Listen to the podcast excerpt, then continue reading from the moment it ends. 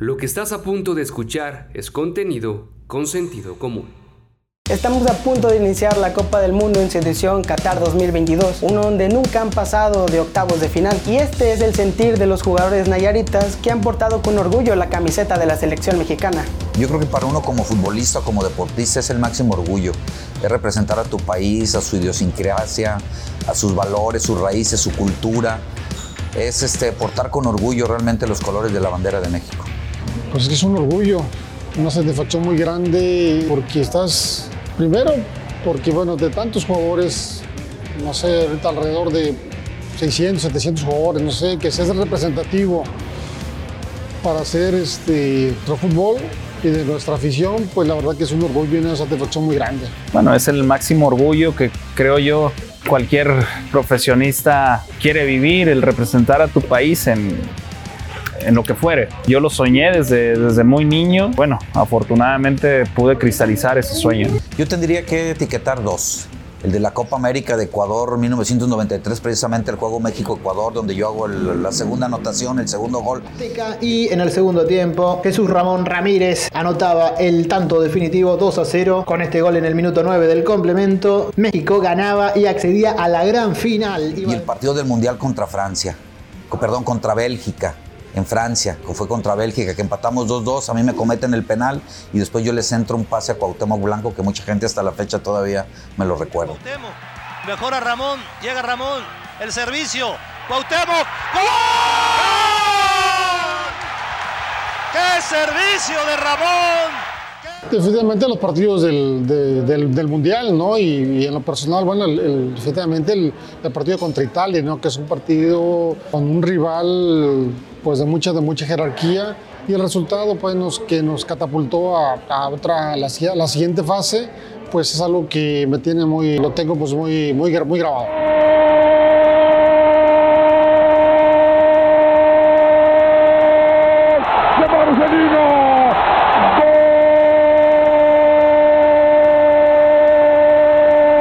Allá del gol, que siempre es importante y bueno, pues es la, culminación de, lo que está, por lo que estás jugando, es lo que presentó, ¿no? Yo no tenía idea de la magnitud que provocó ese, ese gol hasta que después nos pasan escenas de, todos los festejos y la verdad que es algo, algo grandioso. Eh, fíjate que fue precisamente no con la mayor, fue con la selección sub-23, con la olímpica, que en ese momento jugábamos la eliminatoria para, para precisamente para ver quién iba a las olimpiadas y nos toca Estados Unidos en el Estadio Jalisco, fue por ahí del, del año 2004 y bueno, en ese momento Estados Unidos venía con un equipo muy, muy, muy bueno, muy importante y afortunadamente pudimos ganar y por ende clasificar a las Olimpiadas de Grecia 2004.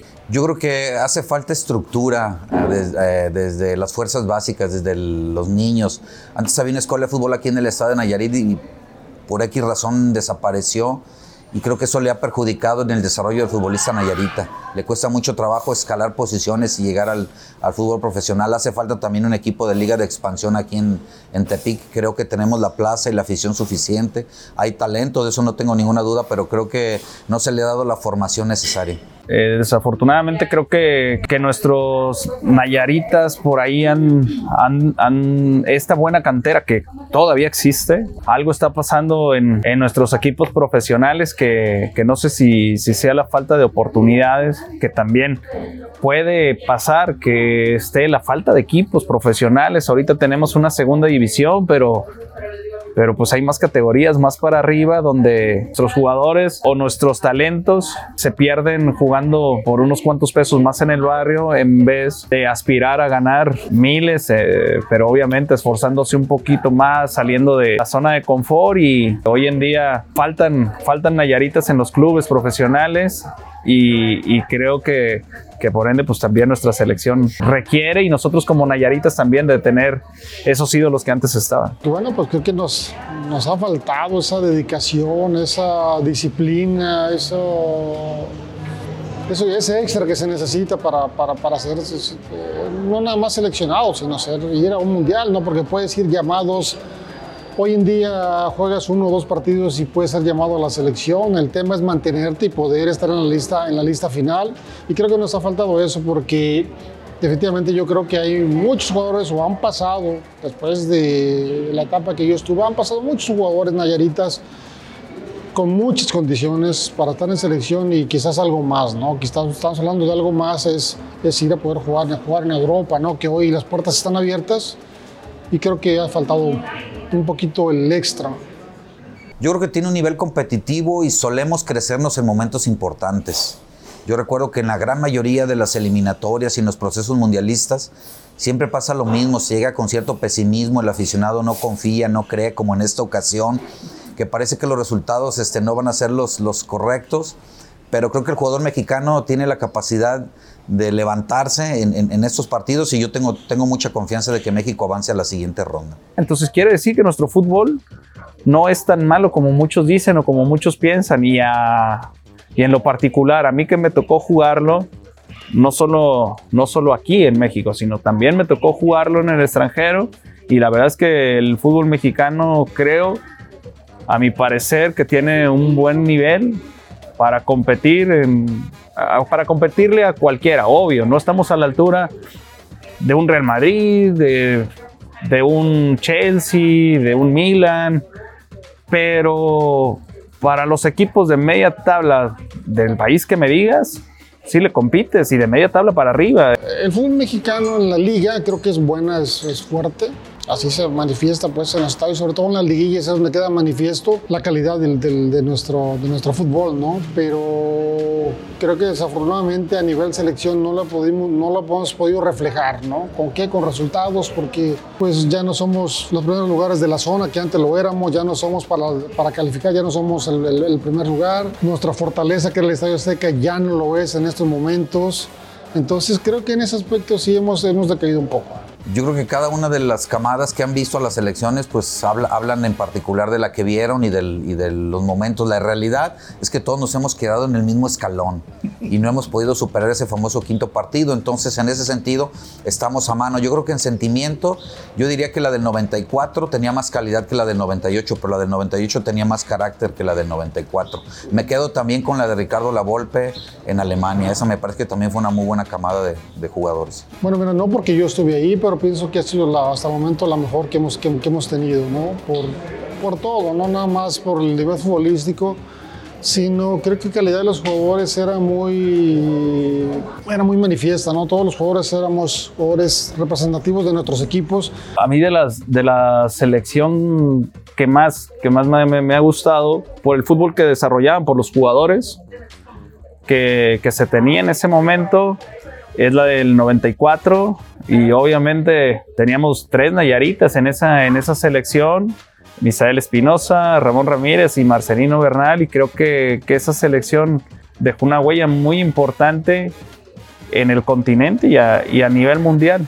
Yo creo que el problema de jugadores naturalizados eh, no, no, es, no es tanto el, en sí el que se puedan dar, me parece que es el exceso el que hace que la liga tenga ya más jugadores no nacidos en México en algunos, eh, en algunos clubes que incluso los propios jugadores nacidos en México. Entonces yo sí creo que debería de haber un balance entre los jugadores naturalizados y los jugadores mexicanos. Se le debería de seguir dando oportunidad al futbolista mexicano.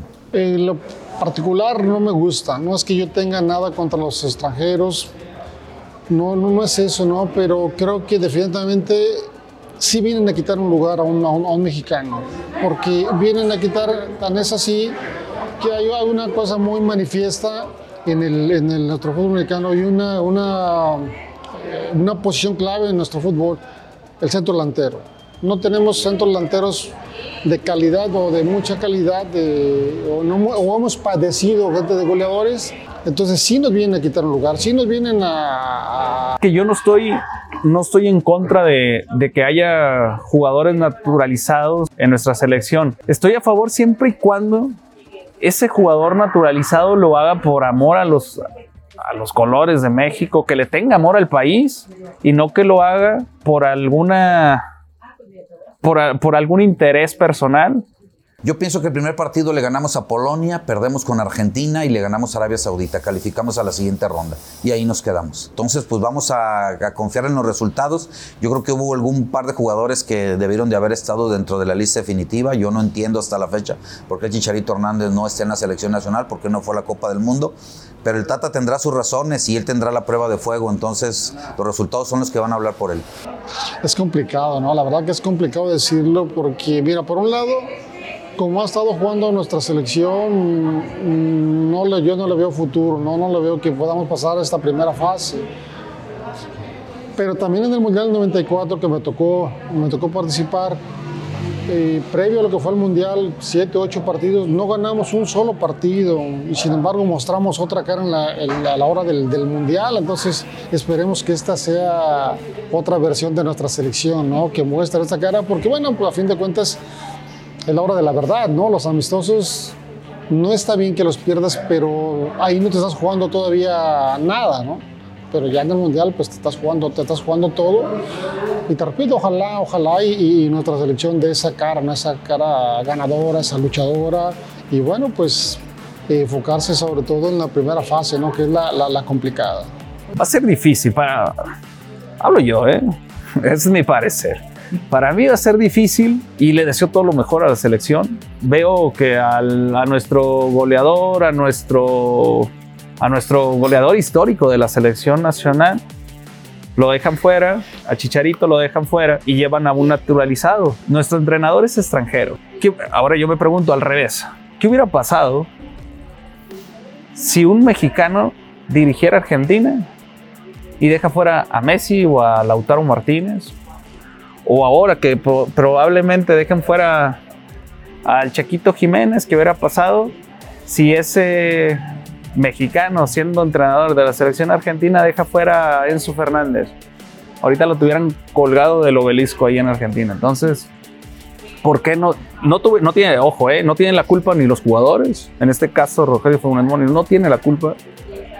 Tampoco tiene la culpa el Tata Martino, que es el entrenador nacional. ¿Quién lo pone? Ese es el tema. Cuando juega México es la verdad incomparable y por eso digo, ojalá y le vaya bien. Pero si no es, pero si no sería como levantar la, la alfombra y guardar la basura. Entonces, si no, si México no llegara a obtener los resultados esperados, va a haber una sacudida importante y creo que nuestro fútbol lo necesita. Eh, pues siempre favoritos, ¿no? Brasil, que siempre ha estado ahí, Francia, Alemania, que siento que son Argentina, que son los eh, equipos eh, que siempre por, por jerarquía o por tradición siempre están este, como, como favoritos. Pero bueno, pues hay, de repente hay, hay, hay, por llamarlo de una manera, sorpresas, ¿no? Porque bueno, cuando fue campeón Francia esta última vez no se pensaba o no estaba en el pronóstico, no era que estaba para, para pelear este, las finales, sin embargo llegó a la final y la ganó. Francia, Brasil, Argentina y bueno, por ahí Alemania que nunca pudo estar descartado. Yo pienso que está entre Brasil y Argentina. ¿Y tú? ¿Cuál es tu favorito? Este es un producto de Sentido Común Medios. Información de Lorena Elizabeth Martínez. Edición y producción Kevin Flores y Froilán de Dios. Dirección General Rafael Vargas Pasaya. Si quieres conocer más historias como estas, visítanos en www.consentidocomún.mx.